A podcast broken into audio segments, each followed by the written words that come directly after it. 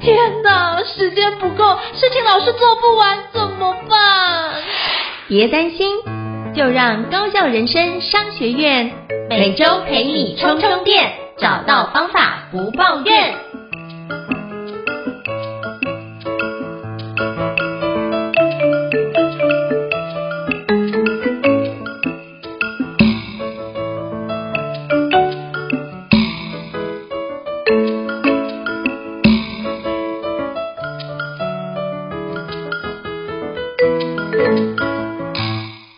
老师，请问一下，我们今天要聊什么样的主题呢？今天呢，我们算是来聊一个回顾的单元，就是我跟应成老师大概就是从去年的五月份的时候，我们两个人呢因缘际会，那时候我们两个人都有想要做 podcast 节目的想法，然后在聊天的过程中就想说，哎，那干脆我们两个人一起来合作，这样彼此可以 cover 一些工作，而且呢。我们都喜欢聊的生产力的话题，两个人一起聊，也比较容易彼此激荡一些这个想法。然后结果没想到，我们就且战且走，边做，然后一直持续下来，居然也经过了一年。而且前几天跟应成老师讨论，也才知道说，我们其实已经累积了这个两百多集左右的数量，也累积了非常大的播放的流量。然后而且每一集也都有。蛮多固定的这个听众的，所以今天呢，呃，我跟应成老师就想要来跟大家一起分享一下这一年来我们在做这个高校人生商学院的 Podcast 的节目，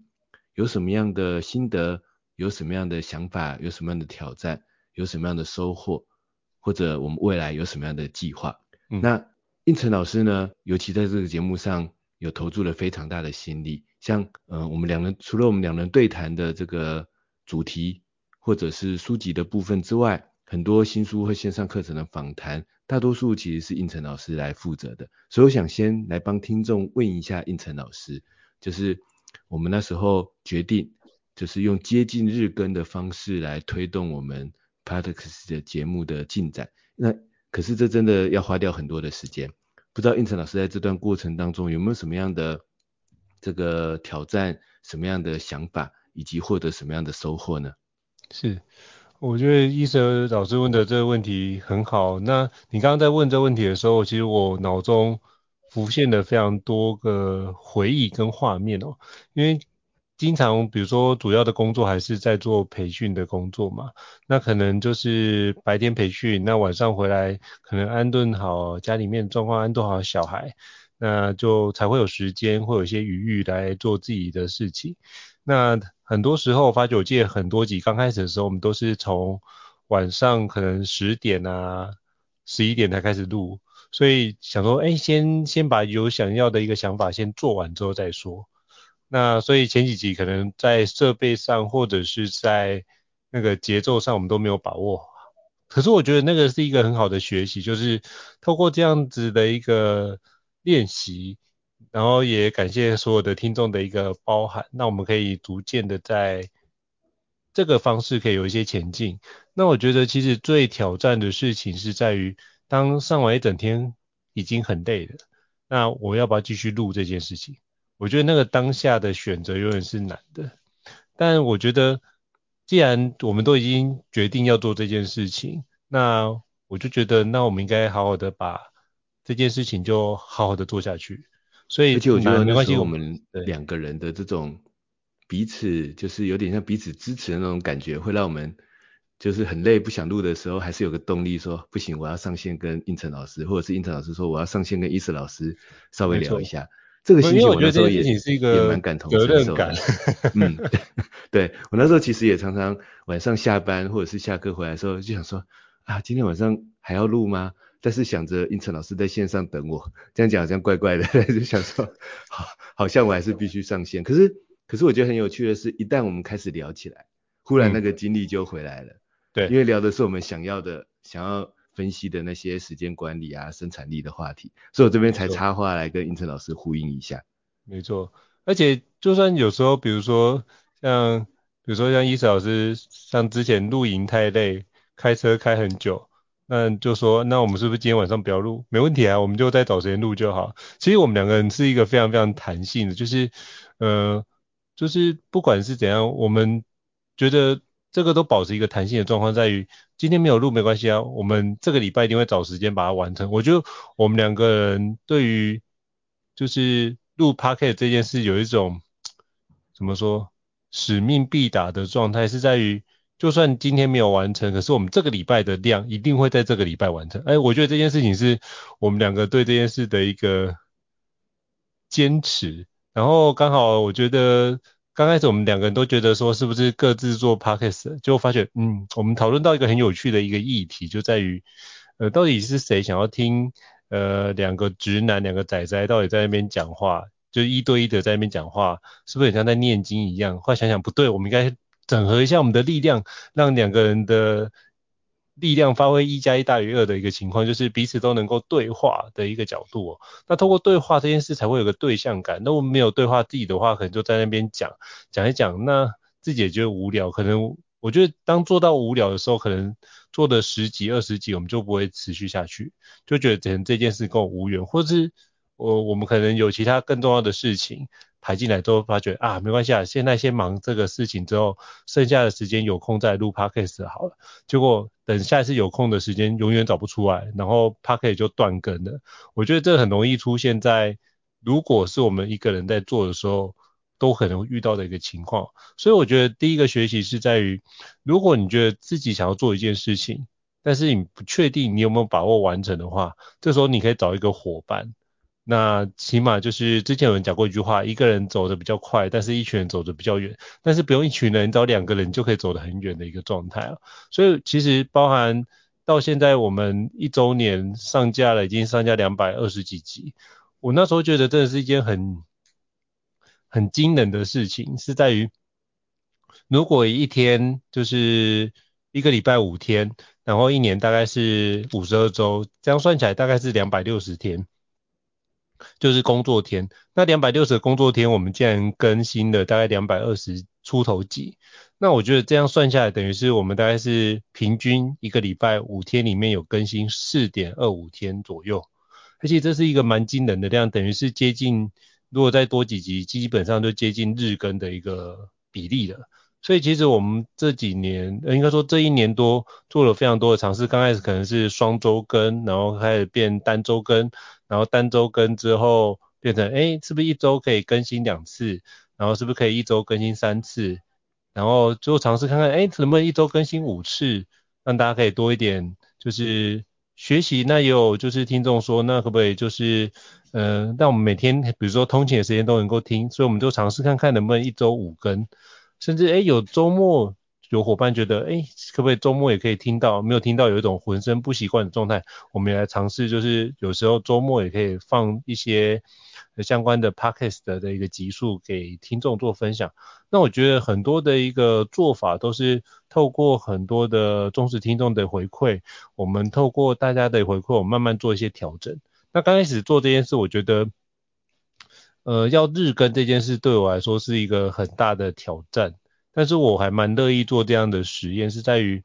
呃，我就会问自己一件事，就是为什么呃有些 podcaster 可以做到，那到底是怎么做到的？像我不会遇到一件很辛苦的事情就直接放弃，我会去思考，会很好奇到底他是做了什么样的一个准备，然后让他可以做到这件事情。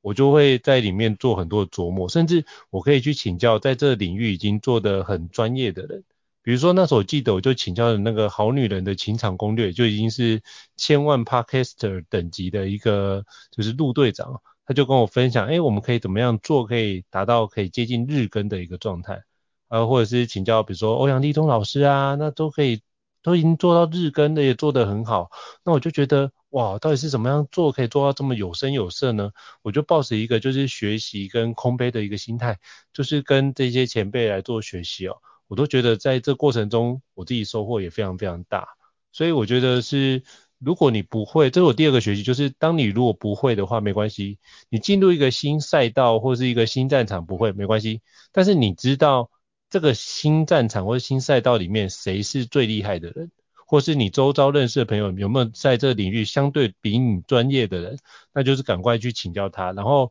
可以请教，哎，当遇到哪些瓶颈，就直接用他的方法直接尝试，直接实做完。我就觉得那个效果改善就非常非常明显了。那第三个，我觉得就是从这么两百多位，就是呃一百多位来宾，以及就是我跟伊斯老师对谈这么多集了，我真的觉得我非常感谢每一个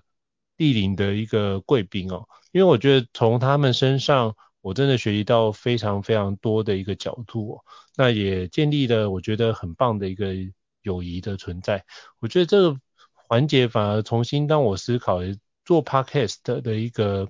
初衷，因为本来我们是想说把我们会的东西留下来，可是后还找到一个更好的一个意义感。因为像今年啊，就是去年十二月到一月份，刚好家里面我奶奶跟姑爹就相继辞世，那九十五岁跟九十九岁的状态，那当然对这件事情是喜丧。可是我那时候就发觉，哎，家人都很想念。比如想念奶奶，那我们就想说有没有奶奶的声音，就算在听到很简短一样也好。所以就刚好之前几年前，因为奶奶之前在有些为失智症之前，我就想说，那能不能先把奶奶一些内容记录下来？所以我就有意识，比如说找奶奶聊天，我就用手机简单录了一段，结果就把那个声音就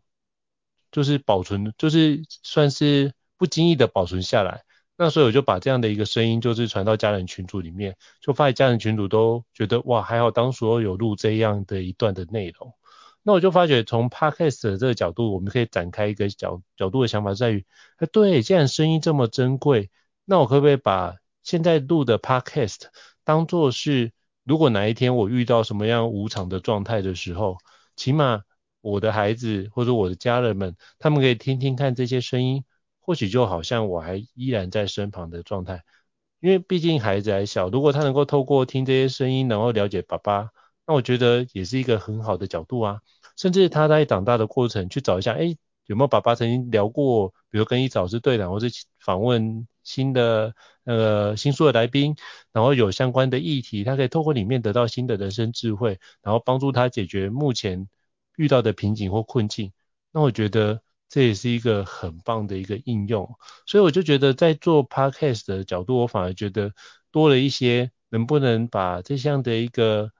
内容能够传递给，比如说家人或是孩子这样的心意。我觉得在从去年十二月到现在，我觉得我多了这样的一个想法在里面，所以我觉得这是我几个学习，就是第一、第三个学习就是如何能够把我们期待跟家人或是孩子分享这样的心意传递出去，我觉得这样会形成一个很温暖的一个状态。我也希望让呃访谈的嘉宾或是我们对谈的时候，都是一个相对轻松，或者是相对让来宾能够畅所欲言，然后他能够自在的表达，然后讲完觉得哇塞，真的。聊完，这是一件很开心，彼此能量都充满的一个状态，所以我尽量的在这里面做相关的一个穿针引线，然后去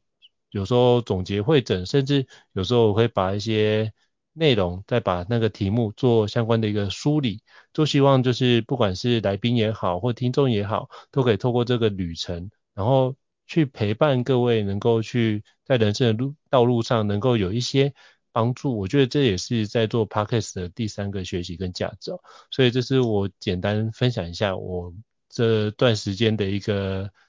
感触跟学习。那不知道易老师，您这一年有什么样的一个想法，或者是你觉得这一年有什么样的一个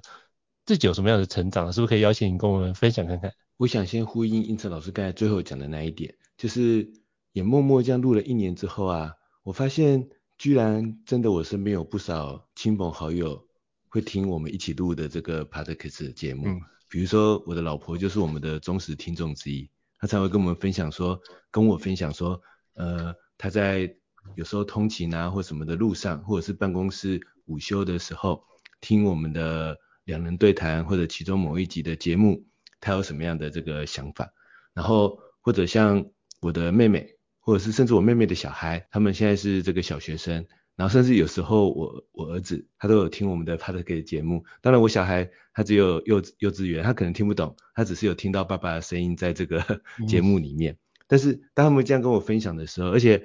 他们也确实会跟我讲跟我分享一些听了之后的想法，我都觉得哎这真的是一件蛮有趣的事情。就是呃是不是有用？我觉得在这个层次已经也没有那么重要了。嗯，反而就像胤丞老师讲的一样，有留下一个不一样的形式的记录。因为我以前都是写文字为主嘛，那现在有一个不一样的声音的记录，我觉得呢，无论如何都是一个蛮有趣的，而且我觉得蛮有意义的一个记忆。那我自己在这一年的过程当中呢，也确实有蛮多的感触的。我刚才一边听应成老师分享，我就一边写下了几点。那这也是我这一年来学会的一个方法，就是 在我跟应成老师录的过程中，我现在很习惯打开一个。数位手写的这个笔记的画面，嗯、就是我都会一边听应成老师分享的重点，然后一边思考我等一下的回应，我的想法，然后一边把他手写的笔记下来。然后我也发现这样的过程中，我们两人的对谈会更加的这个顺畅。所以我刚才一边听，我一边就写下了几个我自己的学到的东西。就是首先第一点，我觉得真的很重要的就是应成老师一开始讲的，我们两人之间的那种。承诺跟我们要一起做这件事情的这个触发点，这也告诉我说，嗯，像以前我写了十几年的部落格，真的就是完全单打独斗，我并没有任何的团队，没有人跟我一起写，我觉得我自己写就很好了。那当然有时候会有这种呃失去动力啊或什么的时候，那我就反正用各式各样的时间管理技巧，想办法再把自己拉回来。但有时候拉回来比较慢，比如说可能会懈怠个几天，然后再重新拉回动力。但我觉得也无伤大雅。不过呢，在这一年来的经验里面，我确实发现有一个伙伴一起做一件，他可能有点严肃，而且难免有时候会有点这个让你觉得焦虑，或者是呃时间不够，或者是有困难的一件事情。那个动力确实有提升的，但是这其实也蛮呼应我自己在时间管理的很多书或课程上常常讲的，就是说，如果你发现你设计的各式各样的行动都做不到，最后你可以做的可能就是建立一个承诺，去跟别人建立一个承诺，然后这时候两个人、三个人，我们彼此之间就可以互相的进行一些提醒，互相的进行一些推动。不过我觉得在这过程中，我觉得还有一点蛮重要的，就是说，第一个找到的伙伴，我们彼此之间的在某种思考逻辑，在某种对目标的共识上面是有一致性的。当然也有一些不同，但是也有很大的一致性。所以我们会信任对方，然后会在彼此之间帮对方互相的进行这样的协助。另外一点就是，我觉得我跟胤丞老师这一年的合作过程当中，虽然我们有一些承诺，有一些就是每个礼拜一定要录的固定的这个时数跟节目的约定。可是我觉得某个程度，就像胤丞老师刚才分享的，我觉得其实我们某种时候也有一种自在的弹性，就是说，嗯，如果今天真的不行，啊、可能是我，可能是胤丞老师，我们都会觉得，嗯，没有关系啊，因为反正这对我们来讲就是一个有时间我们就录完一集，没有时间我们就明天后天再找一个时间啊。然后如果今天大家比较累，然后或者是今天原本想要设定的题目，这个忽然发现无法。推进下去，那我们就马上去想另外一个解决办法，然后来让这个礼拜或者今天的这个内容有效的往前推进。就是，我们都有某种这种自在的弹性在里面，所以这也让我们的这个合作，我觉得对我我个人来说啦，起码处在一个很舒适的这个状态。然后，但是又有某种一根弦绷紧在那边，就是说必须要录，必须要录，每个礼拜必须要能够推进一些节目的内容。但是就是松紧之间，我觉得在一个。很适当的这个弹性里面，那我觉得，所以我觉得确实找到一个承诺，但是也是找到一个好伙伴，确实蛮重要的。然后第二个就是说，呃，我学到的一点，那时候开始录的时候，其实我对于要怎么录 Podcast，然后各种技术的细节或者录法的细节，其实完全是在一个一知半解的状态。应成老师可能也是这样子，可是我觉得我们那时候就是反正就是试试看就对了，就先做出几集看看结果如何。然后我还记得那时候我非常认真的写下很多笔记，然后每一次开始录的时候都会跟应成老师讨论，就是上一集，诶，我们是不是讲话声音很容易变得越来越小，还是我们两个人的音量之间有点不太一致，还是不小心很容易背景因为怎么样，是不是哪边设定的不好，然后很容易背景会有一些杂音。那时候每一集我们都在讨论着前面几集可能发生的各式各样技术性的这个问题。我们我记记得我们还曾经讨论过，我们到底要离麦克风多远，然后我们是不是要调整一些什么样的设定，去让我们两个人声音更平衡，更加的清楚。后来好像有点平衡过头了，因为我最近收到一个朋友的回应，他跟我们说他有点分不清楚我跟应成老师两个人的声音。就不知道是说我们两个人一起聊了一整年之后，我们两个人的语气风格慢慢变得一样了吗？还是说我们在这个调整的过程中，有时候就是心里我觉得一定是想要去配合对方，然后去跟对方做一个融合。所以不知不觉两个人在某种声调、节奏，甚至语气跟声音上变得越来越接近了嘛。然后那位朋友说他有点分不清楚现在在讲话到底是我还是胤丞老师。所以上一次我就跟胤丞老师说，我们是不是要在讲之前先说一下，现在是伊舍在讲话，或者是现在是胤丞老师在讲话呢？如果听众也有这个问题，欢迎你写信，在我们的这个每一集节目简介里面都有一个信箱，你可以写信告诉我们。但是重点就是我们会愿意持续改进我们的这个技术，嗯，但是这个学习也告诉我们说，其实很多事情确实我们并不需要在完全搞清楚之后才去做，先做出成果。然后我们再来修正，再来迭代，很多时候可能是更好的方法。尤其在像是自媒体这样的经营上面，很多朋友其实也很想要做，可是很容易在我到底能不能做得好，我到底这个做下去有没有效果，然后我对于里面的很多环节细节还不熟悉怎么办？这些事情上面卡关。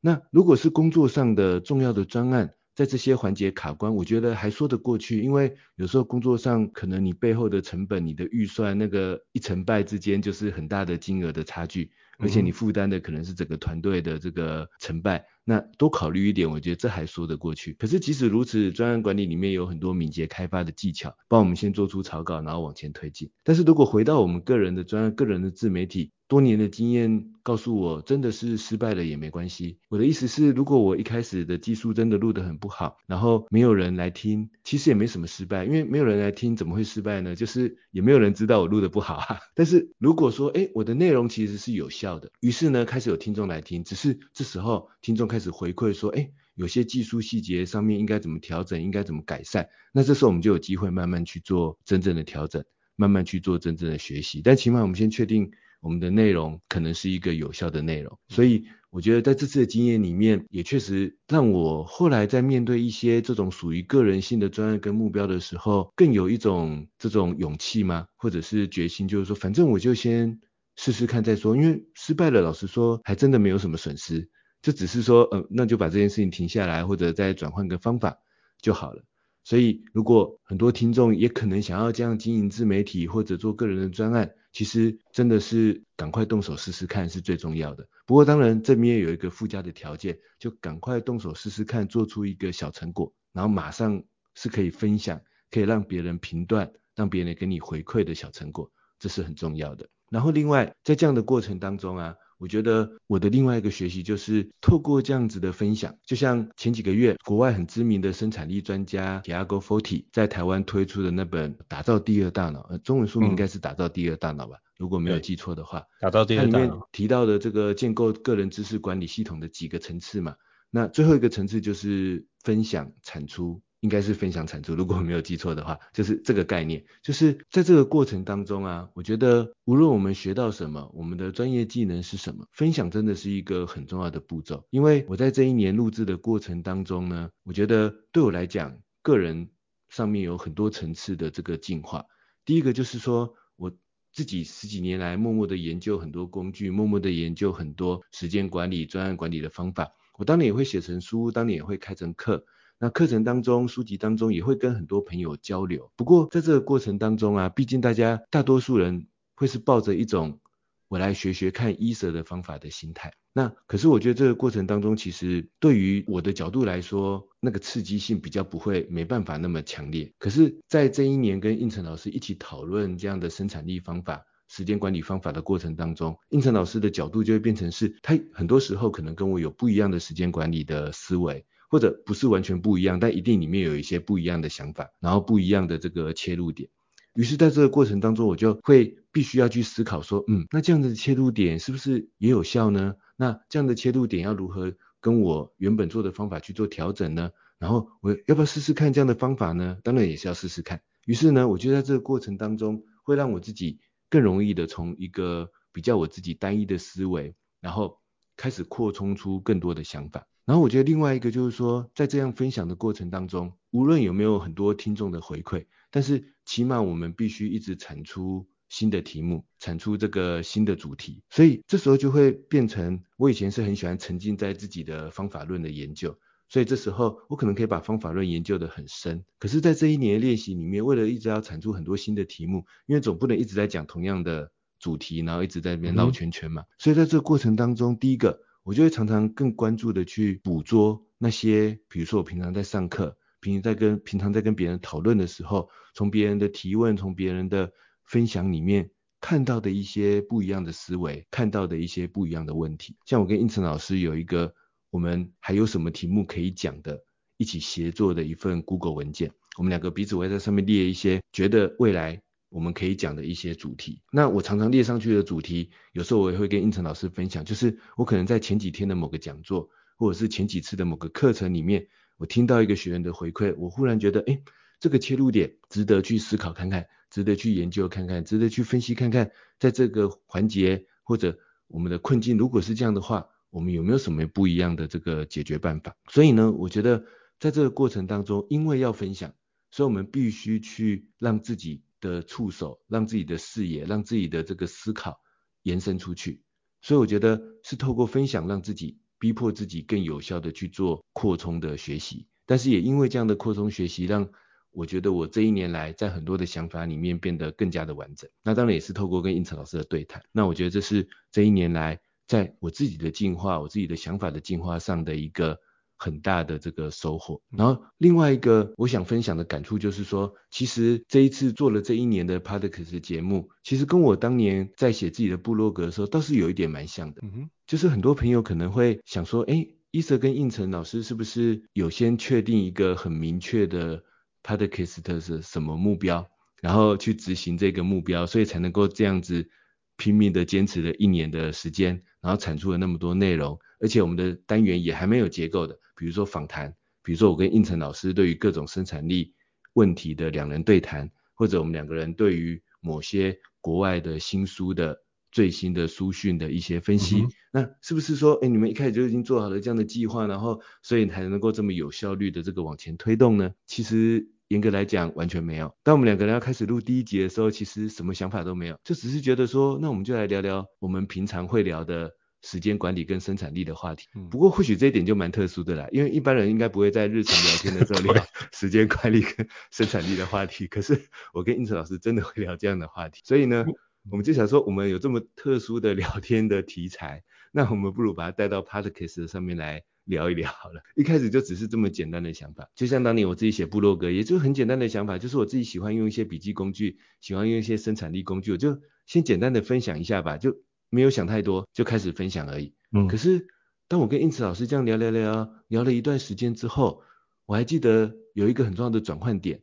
就是在头几集之后，有一天我跟胤丞老师一起讨论，我们就说，诶，可是如果我们就只是讲很基本的时间管理的方法，这样讲来讲去，第一个很快题目就没有了，第二个这好像就跟我们平常书籍或上课讲的东西差不多，没两样。对对，然后那时候我们就想了一个触发点。就是，可是其实很多人，包括我们自己，在时间时间管理的过程中，真正卡关的难题，其实是很多小小的纠结点。比如说，就是工作上的杂物太多，就是今天的心情非常的低落，就是觉得最近比较焦虑，然后或者就是因为虽然说呃定了计划推进目标，可是问题是目标还没达到嘛，所以难免会觉得很空虚。就是有很多这种真正的在实践的过程当中，面对的那些隐而不显。但是却是真正导致我们有可能无法全力推进的这些小纠结点到底是什么？嗯、那这也造成变成我们后来我跟胤丞老师两人对谈的时候，常常聚焦的很多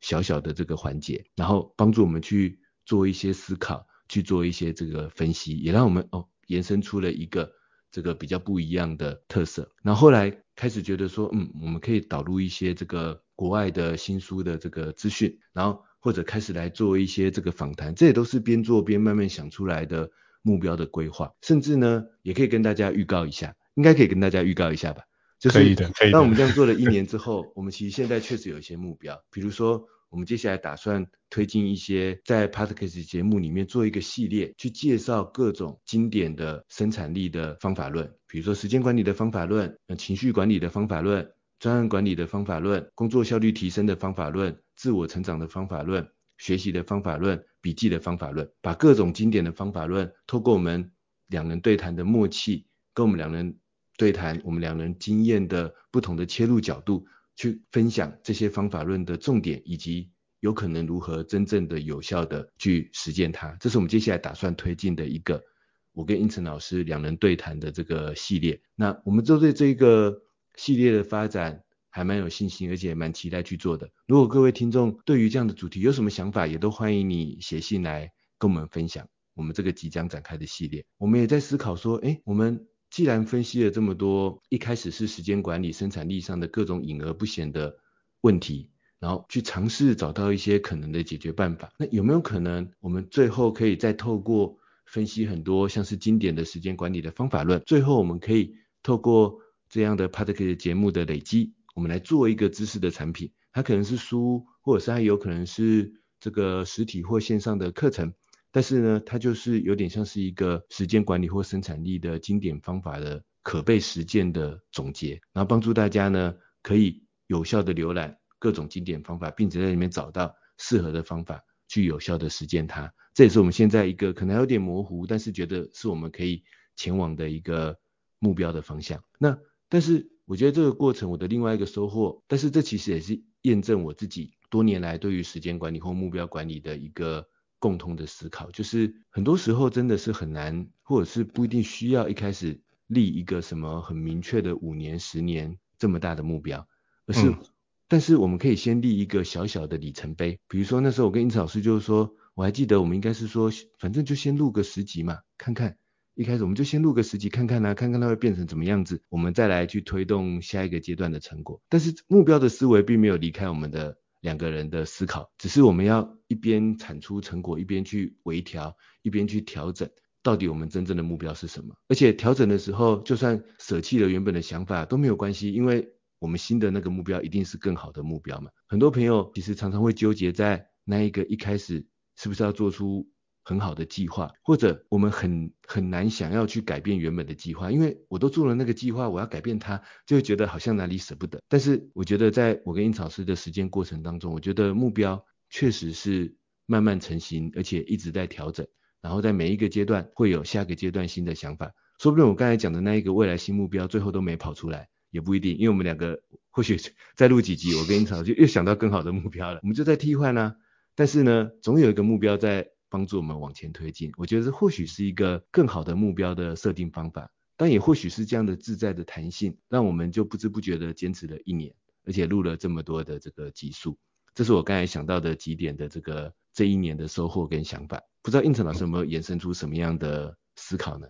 好，我觉得刚刚亦慈老师讲的时候，其实我是很感动。就是我们其实也是第一次，我们两个人自己去透过 Podcast 去回顾我们到底要做什么事情。然后，其实我在今天盘点了一下，我觉得为什么我会跟亦慈老师，就是我们会一直聊时间管理的主题。我觉得这有个前提，是因为我也想跟各位报告一下，像我自己写了好几本书，那基本上我的编辑呢，我的应该说，我觉得书会卖的不错，都是因为我的神编辑的帮忙。那我神编辑是谁呢？那就是伊瑟哦。就是伊瑟老师哦，就是。我的编辑就是伊思老师，所以就是他编了这么多本书，然后我就觉得，因为我们两个对话经常就是一个就是编辑跟作者在在那边对话，所以其实我们常常在脑力激荡，就是发觉，哎，我要从哪个主题再去延伸下一个环节。所以我们平常在录的角度，或者是我们平常在对话的角度，很常就是我们在录的那个感觉是一模一样。我们平常讲话的方式就是这个样，所以我们两个是一个非常自在，只是想说，我们能不能把我们两个人讲话的内容，那或许，哎，好像我们自己有时候觉得，哎，这。讲的不错诶，那我们是不可以把它录下来，然后刚好分享出去？如果听众有需要的话，那我觉得这也是一个很好的一个分享啊。所以我觉得我们当初是用这样的一个比较轻松写意的状态，反正我们就做了嘛。那做了看有多少的回响，那就。自在，那我觉得刚开始真的这都是沾亦慈老师的光，因为毕竟他电脑玩物的那个粉丝已经累积了非常非常庞大的数量，而且就是电脑玩物的网站已经超过之前我就记得好像超过两亿五千万的浏览，现在一定更多的状态，所以包含这样我们就有很多的内容或知识，我们就是遇到新的我们就会彼此交流一下，然后然后一段时间之后我们再看，哎，我们怎么样去用这些内容，然后彼此分享，然后从哪个地方卡关，我觉得有一个伙伴，而且是一个对这件事内容有一个很坚持的伙伴，是一件很幸福的事情哦。所以就是跟伊瑟老师合作，我是觉得是一件非常开心，而且是一件很幸运的事情。那我觉得另外一个，我觉得收获很大的一点是在于，因为这一年录了两三百集的一个 podcast，就发觉在面对麦克风时候，我们的声音的稳定度是比以前更加好的。像我觉得这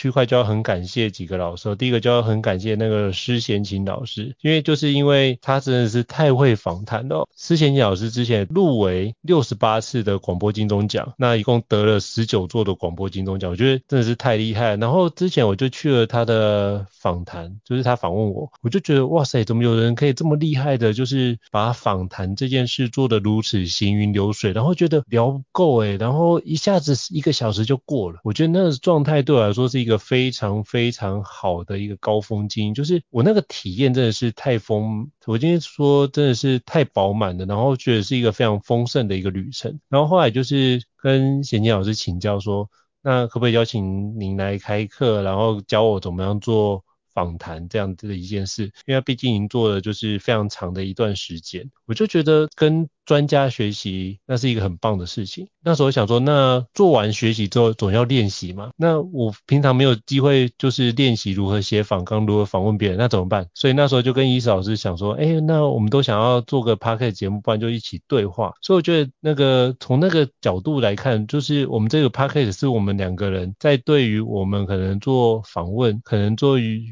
于做一个新的素材或新的媒体。新的工具，我们来做的一个实验性质的一个角度，我觉得用我们是抱持这样的一个心情来做这件事情，就没想到，哎，实验到最后发觉，我们开始慢慢的喜欢上这件事，或是慢慢的从这件事情得到很大的一个滋养跟收获，这也是刚开始完全没有想到的任何的一个情况。那在我觉得也要很感谢，就是那个 Joanna，就是张佑珍老师哦，因为我们很多的一个集数呢，基本上我发觉。我们两个人都要回去听如何去剪辑这件事情，对我们两个来说是一件蛮辛苦的事情。但我觉得就是有合作伙伴一起来帮我们做一个剪辑，我觉得是一件很幸福的事。然后透过里面哪些环节能够知道我们两个讲话的一个方式，以及怎么样去展开，我觉得在这个环节上有合作伙伴这件事情是一件非常幸福哦。那第三个我想感谢的是周振宇老师哦，因为那时候在录 Podcast 的时候。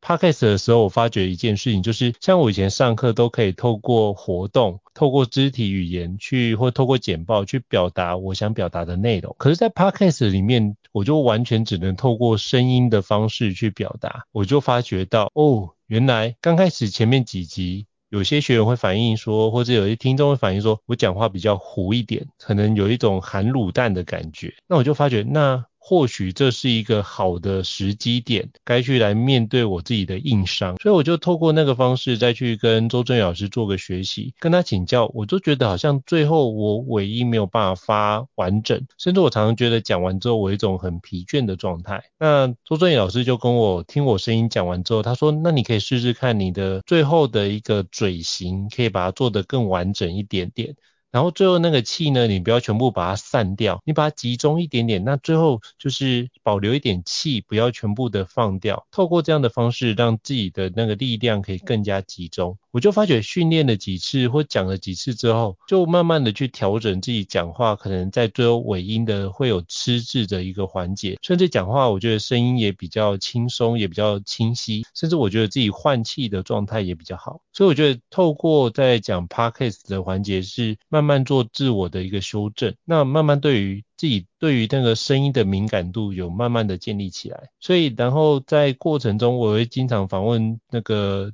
来宾，我会开始做笔记嘛，就跟伊瑟老师一样，我发觉做笔记这件事情是可以帮助我很容易进入那个心流状态，以及让我可以很专注的去面对，以及很专注的去在跟我目前的一个与会的嘉宾或像伊瑟老师同在的状态，就是我专注在当下 here and now 的环节，所以很多听众或是很多的那个讲者就会觉得。哦，好像这一场的一个访谈是一个非常，他觉得讲得非常的畅快或非常自在，会觉得很舒服。那我觉得就是在当下用倾听的角度，然后帮他做个总结，然后我就觉得让大家可以比较能够轻易的去跟着我跟讲者的对话，然后顺着这样的流，大家一起前进。我觉得我尽量的让自己。用不同的一个角度在切换，然后尽可能让这样的一个过渡的一个流程是一个很顺利的一个过渡的一个环节。而且我觉得这是第二个我觉得很重要的一个学习。那再做一个学习是，因为每次访谈前都很多是新书访谈，访谈前都一定要看完书，所以我觉得这某程度对我来说，呃，有时候我看书会比较懒散，就是可能没有一个目标，就会看得比较慢一点点。那既然有个目标，就是一定要完成这个访问，所以我一定会在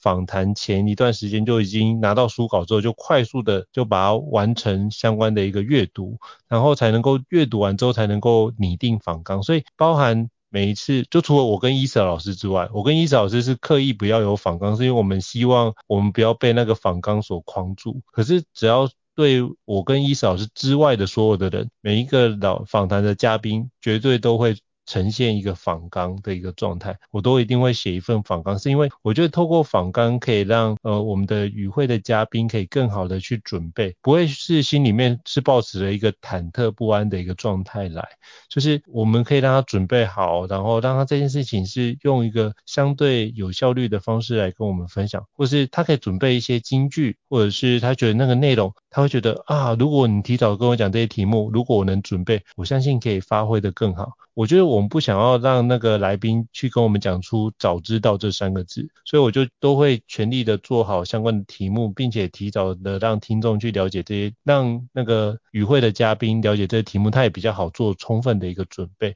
那我发现实行到现在效果都真的很不错，所以我觉得也要感谢施贤齐老师跟我分享这一个方法，就是扎扎实实做每一次的访谈，然后把每每次访谈当做是 day one 的一个状态来做准备，你就是用心在那个地方就能够。做很充实的一个扎实的一个访问，然后在访问之后，我们再剪辑完，我们会做一件事情，我觉得也是可以跟各位听众分享的，就是我们很感谢每一位来到我们节目分享的所有的嘉宾哦，所以我们就会把。那个嘉宾的访谈内容剪辑完之后，我们都会提供给嘉宾，提早在上架的前几天，先提供给嘉宾，先去做个一个内容的一个审视，或是看哪些内容需要增删。我觉得我们的想法是这样，就是我们不希望就是这个播出了之后。反而造成与会的嘉宾的一些困扰，甚至是一些不必要的困扰。就我们都很感谢这嘉宾的分享。那如果想说，如果这分享完之后，反而造成嘉宾的困扰，那他会不会觉得他后悔答应我们这样的一个访谈的邀约？所以我们尽量的就是把这件事情做更细腻的环节，就是让我们的与会的嘉宾跟我们反映说，哎，哪个地方可以做调整，或建议我们哪个地方可以做优化，我们就把那些内容。做相关的一个调整，虽然说可能会花相对多一层的功夫，或是相对多一次的确认，但是我觉得这个时间花得很值得，是在于我们是很认真的，希望把这件事情做到彼此都是一个好的状态，就是我们希望与会的嘉宾是一件觉得这次的访谈是一件很开心的事，觉得来高校人商学院做访谈。是他自己一个非常好的一个体验，就是我们能不能做到像施贤齐老师这样的一个丰盛的一个体验存在。所以我是以施贤齐老师的一个角度，或是以他的标准来做这件事情的评估。我发觉我们可以多做这件事情，我觉得来宾也会觉得。感同身受，知道我们在哪个地方是很用心的，甚至我们还发展出就是呃写信给那个访谈的嘉宾，我们已经有相关相对完整的一个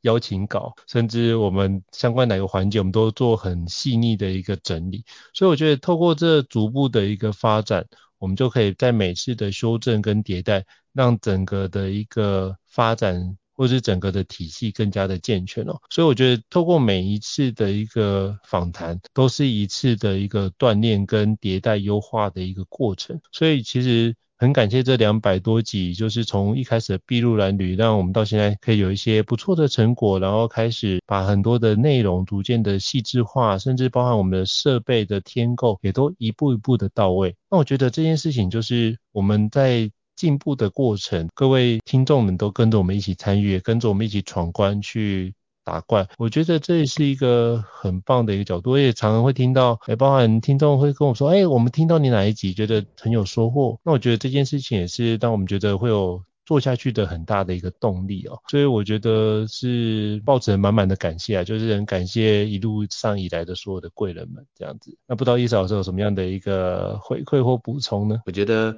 在这个感性的分享之后呢，我只是想要趁着这个机会，或许可以呼应一下有在收听我们节目的听众，或许可以这个在我们节目的资讯介绍页面有我们的联络的方式。我们其实很想听听看，就是呃长期在收听我们节目的朋友，会不会还想听什么样的内容呢？你对我们的节目有什么样的这个期待呢？或者你在听的过程中，觉得我们某些不同的单元，或者是某些我们在进行的方式，你有没有觉得有什么样的问题呢？或者有什么样的想法？或者觉得哪边做得还不错，你很喜欢这样的模式，或者觉得哪边觉得我们也可以做一些什么样的改变，也都欢迎你可以写信来告诉告诉我们。那像我在录制这样的过程当中，常常很多朋友会跟我想说，诶，伊瑟。你的这个 podcast 配你的这个 podcast 的节目跟别人有点不太一样，因为别人的节目如果一旦是有两人、三人对谈的时候，除了访谈啊，访谈当然是以受访者的分享为主，但是一旦是像我跟应成老师两个主持人彼此在聊天的模式的时候，常常都是大家应该是一来一往啊，然后聊得很开心那样的模式。但是我跟应成老师聊的时候，比较像是这个应成老师分享一段想法，接下来我就会开始进行总结，然后延伸出我的想法，然后应成老师再帮我总结一下。然后我们就我们就彼此总结，然后彼此延伸想法，但是我们两个人呢都会有很充分的时间去做完这个论述。然后我就问我的朋友说，哎，那你觉得这样是好还是不好呢？他就说，嗯，我觉得还不错啊，因为这样子确实可以很认真的去思考，就是你们的内容确实比较深度，但另外一个角度就是比较严肃。他说也没什么不好，如果他想要认真听一些内容的时候，那不过呢。我们其实更想听听看，就是大家我们这个长期收听的听众的你们真实的想法是什么？那欢迎你呢，在我们的节目的下方这个资讯栏位有我们的联系方式。趁这个机会，如果你对于我们这样子的做了一年的回顾，你听到最后，表示你对我们节目应该有一些兴趣，所以欢迎你写信来告诉我们，你有没有什么想听的内容？或者你有没有觉得我们有什么好的地方？有什么觉得你建议我们改进的地方？欢迎你写信来告诉我们，我们都会尽量的去思考我们节目未来的方向。这是我最后的补充。好，非常感谢，就是伊瑟老师这一年多以来的一个彼此的一个合作。那最后当然要真的感谢我的。合作伙伴就伊思老师，我觉得有伊思老师是一件非常幸福的事情哦。那所以如果各位听众想要持续听的话，也欢迎就像伊思老师所说的，可以给我们很多的一些鼓励，或是给我们建议，我们会持续来做一些调整，希望可以让相关的内容可以更符合各位听众的需求。我们最近有一些电子报的内容，那如果你可以在下面可以订阅电子报，你也可以欢迎订阅，因为我们之后也会推出，比如说当我们在访谈的过程，也会邀请比如说一些听众。可以跟我们一起在同时线上的时候，我们一起来对话。我觉得这是一个我们希望可以让这件事情变得更有趣，或者是我们也希望能够及时的回答这位听众的一些疑问。因为我觉得，如果能够及时的听到各位的目前的困境，或者是遇到的一些难题，然后刚好我们有一些。不一样的角度或是不一样的经验可以跟您分享的话，能够马上解决掉你目前的一个问题，或是对您马上能够缓解你目前的一个状态，我觉得都是一件很棒的一个历程哦。所以非常期待能够之后我们会展开一系列不一样的一个计划，也欢迎各位听众可以给我们更多的一些鼓励或者给我们一些建议。感谢各位的听众能够陪伴我们一起成长。好，那如果各位听众觉得高效人商学院不错的话，也欢迎在 Apple Podcast 平台上面给我们五星按赞。你的支持对我们来说也是一个很大的鼓励。那如果还有想要听的主题，也欢迎就是 email 或者留讯息让我们知道，我会陆续安排时间来跟各位听众做个分享。好，再次感谢伊瑟老师，那我们下次见喽，拜拜。大家下次再见，拜拜。高校人生商学院，掌握人生选择权。